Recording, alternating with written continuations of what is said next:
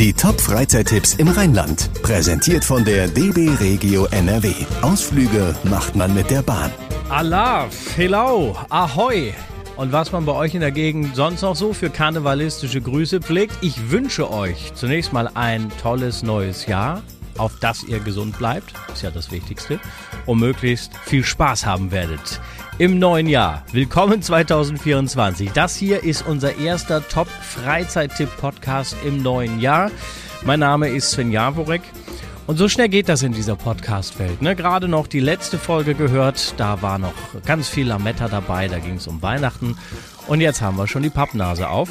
Was auch daran liegt, dass die Session sehr früh im Jahr vorbei ist. Oder positiver ausgedrückt, äh, wir müssen in diesem Jahr gar nicht so lange warten auf den Rosenmontag. Der ist schon sehr früh, am 12. Februar. Und bis dahin wollen wir euch in insgesamt zwei Folgen auf die vor allem ja bei uns hier im Rheinland so beliebte fünfte Jahreszeit einstimmen. Und wenn wir eine Sendung, einen Podcast über Karneval machen, dann müssen wir natürlich in Köln beginnen. Das mögen mir jetzt besonders die Düsseldorfer verzeihen. Ja, also es ist nun mal so, nirgendwo wird größer, lauter, bunter gefeiert und vor allen Dingen gibt es nirgendwo mehr Karnevalsveranstaltungen als in Köln. Und was wir euch jetzt vorstellen möchten, ist allerdings ganz, ganz weit weg vom Mainstream. Also wir sind nicht auf dem Heumarkt, wir sind nicht auf dem Neumarkt oder auf sonst einem Markt. Wir nehmen euch mit auf die Kölner Blindensitzung. Das ist eine besondere Karnevalssitzung ähm, gemacht speziell für mehrere hundert sehbehinderte Menschen, die zu dieser Sitzung eingeladen werden. Unser Rheinland-Reporter Dominik Becker hat die sehbehinderte Nina aus Köln äh, auf der letzten Blindensitzung begleitet und es war auch für ihn eine besondere Atmosphäre. Ich bin früher als Kind im Karnevalszug mitgezogen und ja, bin der Musik sehr verbunden. Und Musik hat die 29-Jährige gestern jede Menge auf die Ohren bekommen. Sehen kann sie seit ihrer Geburt nicht. Es ist ja nicht nur Sehen, es ist ja auch Hören und es ist ja auch die Gemeinschaft. Aber Karneval im Kopf ist ja für mich sehr bunt, sehr vielfältig und ich glaube, für eine Sitzung muss man nicht unbedingt viel sehen, weil ja einfach auch viel gesprochen wird. Und so entsteht eine Atmosphäre, die man auf Karnevalssitzungen nur selten erlebt, weil die Aufmerksamkeit ist eine ganz andere. Man muss dabei sein, man muss das mitmachen und ähm, ich glaube vom Zuhören her, man ist einfach ein bisschen fokussierter als andere Leute. Eine weitere Besonderheit, das Kölner Dreigestirn mischt sich irgendwann unters Volk.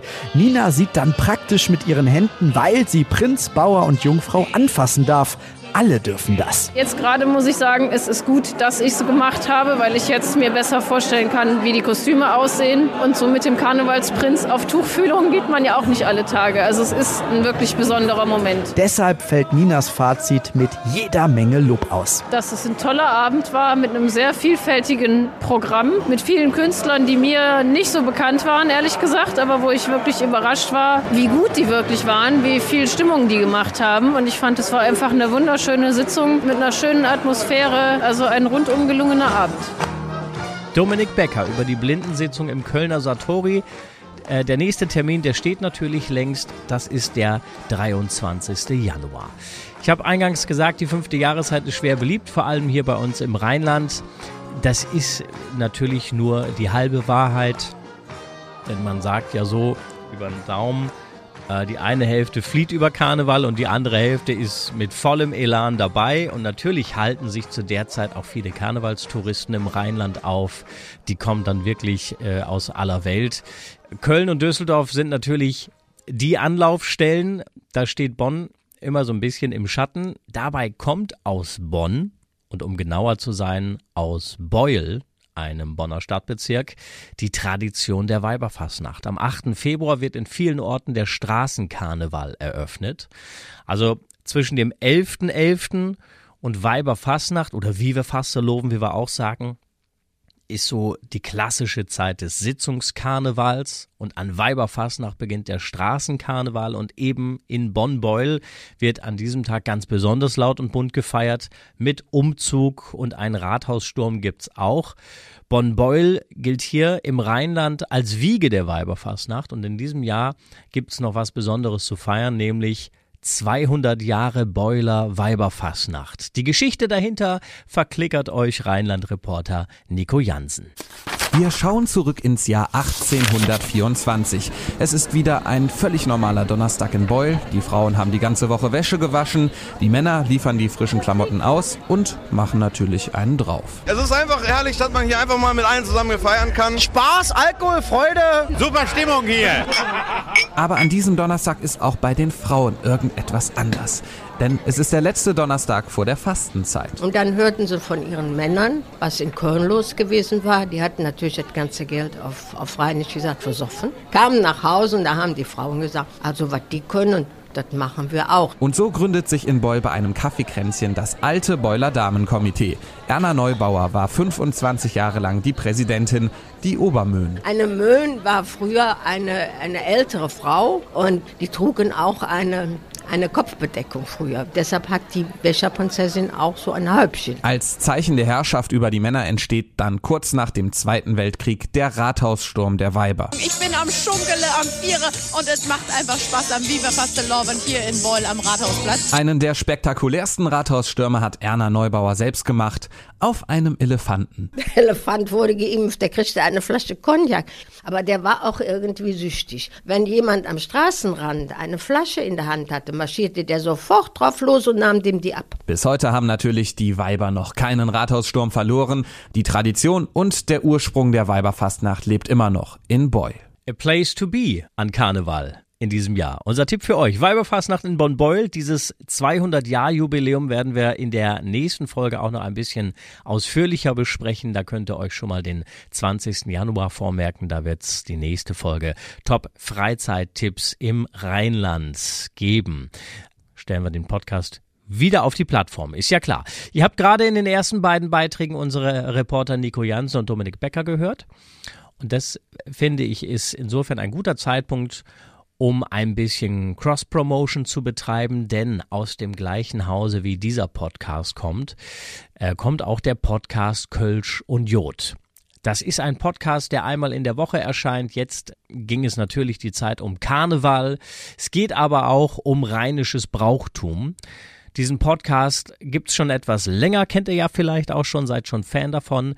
Ab sofort bekommt ihr den aber so ein bisschen rund erneuert und eure Gastgeber sind ab sofort Nico Jansen und Dominik Becker. Also wenn ihr euch auf Karneval einstimmen wollt, dann geht es mit dem Kölsch und Jod Podcast am besten. Ähm, an der Stelle Grüße an die beiden Kollegen, ne, überweist mir das wie gehabt auf mein PayPal-Konto. Nein, wir haben einen Deal gemacht. Ich mache Werbung für Kölsch und Jod. Dafür darf ich mich aus deren Interview-Portfolio bedienen was ich gerne tun will, denn ich will euch hier nicht nur an Orte schicken, an denen Karneval gefeiert wird, Orte, an denen ihr äh, auf jeden Fall reisen sollt, wenn ihr Karneval erleben wollt. Ich möchte euch auch ein bisschen hinter die Kulissen blicken lassen. Ähm, ihr habt vorhin unseren Beitrag über die Blindensitzung gehört. Das ist beispielhaft dafür, dass Inklusion ein großes Thema ist, längst im Karneval. Aline Ackers und Jochem Schlömer, das sind zwei Menschen, die sich sehr engagieren. Aline ist Dolmetscherin für Gebärdensprache und übersetzt mit Hand und Fuß alles, was auf einer Karnevalsbühne passiert. Und Jochem ist Blindenreporter. Beide lieben ihren Job, wie sie uns erzählt haben, den sie eben für andere machen. Also ich glaube, um das zu machen, braucht man schon, dieses Herzblut muss schon dabei sein, weil nur übersetzen reicht nicht. Also man muss schon das gewisse etwas, glaube ich, mitbringen, damit die Leute, die vor einem sitzen oder stehen, auch das Gleiche erleben können wie wir Hörenden. Es macht mir einfach sehr viel Spaß, Menschen Freude zu bereiten, die vielleicht sonst nicht dabei sein könnten oder dass sie sich nicht trauen würden, äh, dazu zu kommen. Und das ist eigentlich das Inspirierende an diesem, an dieser Arbeit. Und dann lässt man sich wirklich über diese vier, fünf Stunden treiben und äh, ja, dann macht das richtig Freude. Menschen mit und ohne Behinderung kommen durch die Arbeit der beiden zusammen. Sie singen zusammen, es wird zusammen gelacht und geschunkelt. Und da erlebt man dann manchmal auch ja, richtige Gänsehautgeschichten. Ich habe irgendwann mal ein Konzert der Black Föß übersetzt und da war eine Dame relativ nah vor der Bühne, die offensichtlich die Gebärdensprache brauchte. Das merkt man schon, dass jemand anders guckt als ein Hörender. Die hat immer wieder angefangen zu weinen, was jetzt auf einem Konzert vielleicht nicht ungewöhnlich ist, dass Leuten ne, Emotionen hochkommen, aber das war schon was anderes. Und die ist nach dem Konzert zu mir gekommen und hat erzählt, dass sie spät ertaubt ist. Also erst Mitte ihrer 20er Jahre wirklich nichts mehr hören konnte, aber früher großer Fan der Black Föß war, jede CD, jede Platte hatte dass dieses Konzert das erste war, wo sie die Texte wieder mitsingen konnte, wieder mithören konnte, auch wenn das dann über mich laufen musste. Schöne Geschichte, oder? Auch das ist Karneval. Und sowieso, Karneval ist nicht gleich Karneval. Mhm, klingt erstmal wie eine Binse. Äh, klar gibt's die Hochburgen, Köln, Düsseldorf und ich nehme jetzt mal Bonn mit dazu. Gerne auch noch Aachen. Aber es geht auch mit genauso viel Spaß drei Nummern kleiner. Denn, sind wir doch mal ehrlich, was den Karneval im Rheinland so schön macht, sind doch die vielen kleinen Karnevalsfeiern und Sitzungen und Umzüge in den kleinen Ortschaften auf den Dörfern. Und das bringt uns jetzt nach Waldbröl-Schönenbach im Oberbergischen Kreis. Da startet der allererste Karnevalzug der Region traditionell am ersten Samstag im Februar. Und Schönenbach ist ein echtes bergisches Kuhdorf. Das klingt so ein bisschen böse, soll es gar nicht gemeint sein. 200 Menschen leben dort und Straßenkarneval, den können die Schönenbacher feiern, aber so richtig. Das hat unsere Rheinland-Reporterin Heike Magnitz festgestellt. Schümmich, ruck, zuck, ruck, zuck, ruck, zuck. Na gut, dann werden wir jetzt mal zu Fuß losziehen. Das Trömmelche jäht und wir hinterher.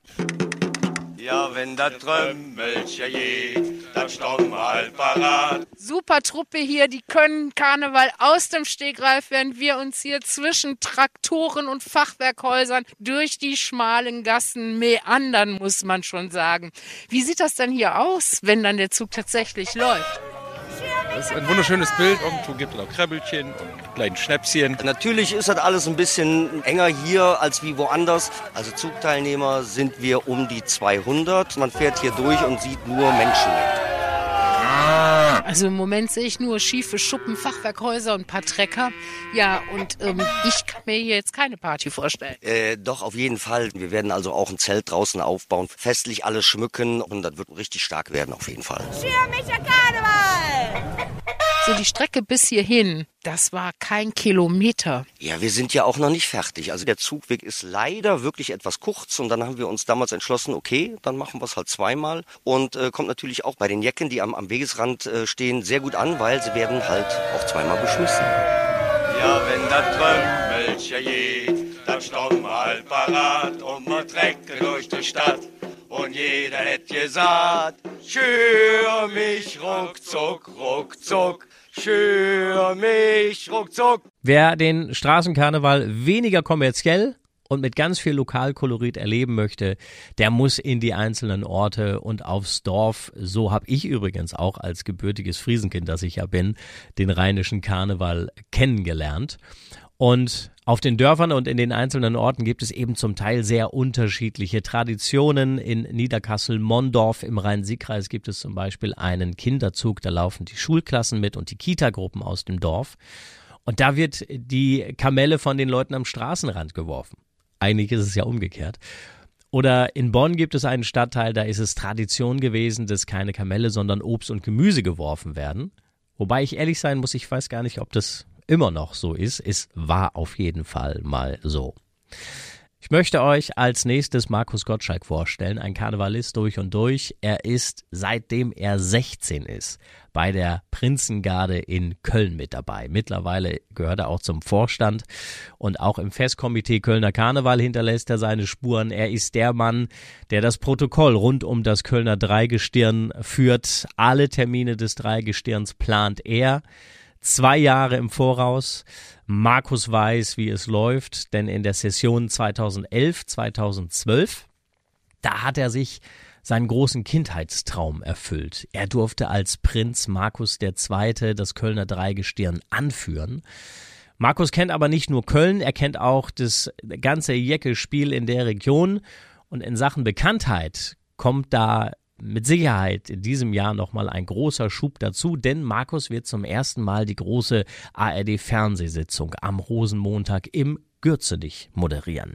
Die Proklamation, so sagen wir in Köln immer, ist das höchste gesellschaftliche Ereignis der Stadt. Da trifft sich im Grunde alles, ähm, was Rang und Namen hat in irgendeiner Form. Und es ist das erste Mal, dass man sich im neuen Jahr sieht. Man wünscht sich natürlich gegenseitig ein frohes neues Jahr. Man ist festlich gekleidet. Also man hat entweder Frack und Smoking an, die Damen ein Abendkleid. Und es ist schon eine ganz besondere Atmosphäre, dann auch in diesen ehrwürdigen Gürzen nicht zu kommen. Ja, es ist ein Knistern in der Luft bei der Proklamation, definitiv. Natürlich, das Fernsehen ist dabei. Das macht es natürlich auch nochmal besonders. Äh, man sieht die ganzen Kameras überall rumschwirren. Man hat irgendwie eine, eine ganz besondere Atmosphäre in diesem Gürzenich bei dieser Proklamation.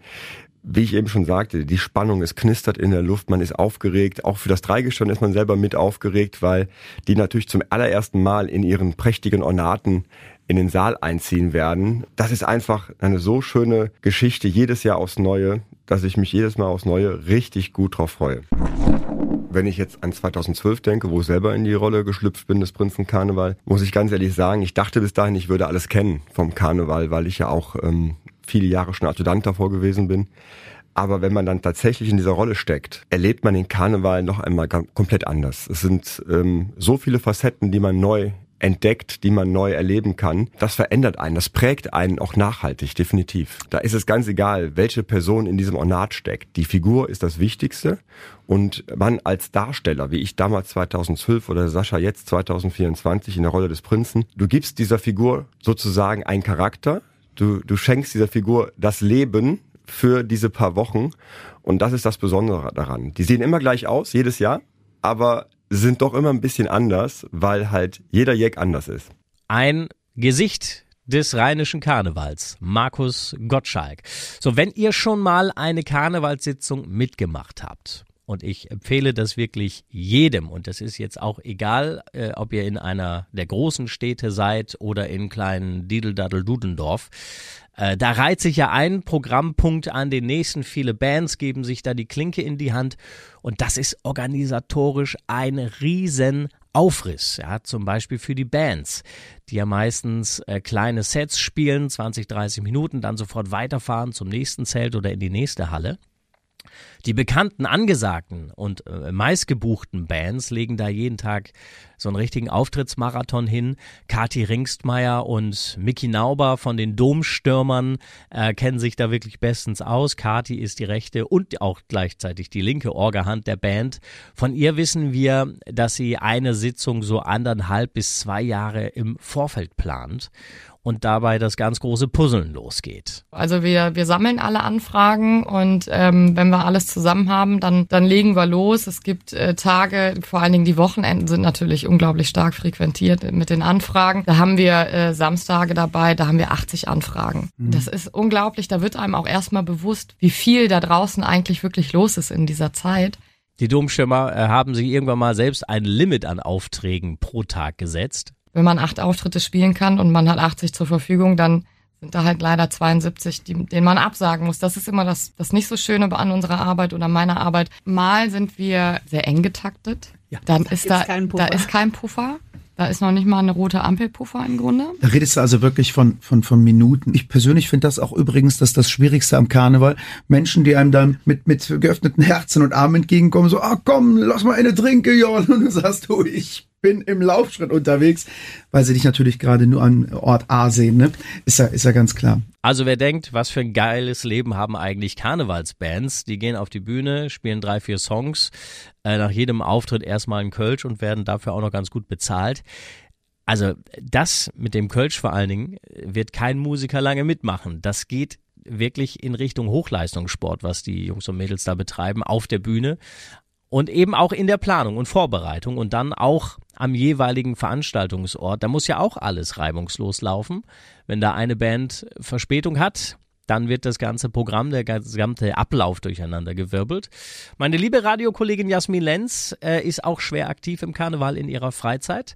Unter anderem hat sie auch schon die künstlerische Leitung bei der Bonner äh, Karnevalsgesellschaft Wiese Müs übernommen, ähm, bei deren großer Sitzung. Und da ist eines Gesetz der Zeitplan muss eingehalten werden. Komme, was wolle. Und wehe, sie bekommt die Nachricht, Band XY schafft es nicht rechtzeitig. Und dann fängst du natürlich an ähm, zu hören, okay, wo befindet sich die Band jetzt? Wo ist die gerade? Ist die auf der Anfahrt? Und dann sagt äh, jemand von den Klüngelkopf, wir sind um 18.32 Uhr da. Dann hast du drei Minuten Puffer, dann rennen die Techniker durch, dann kommt die Band und äh, dann stehen die auf der Bühne innerhalb von drei Minuten. Also das hat schon was von Formel 1 Boxenstopp das mal so ein kleiner Blick für euch hinter die Karnevalskulissen.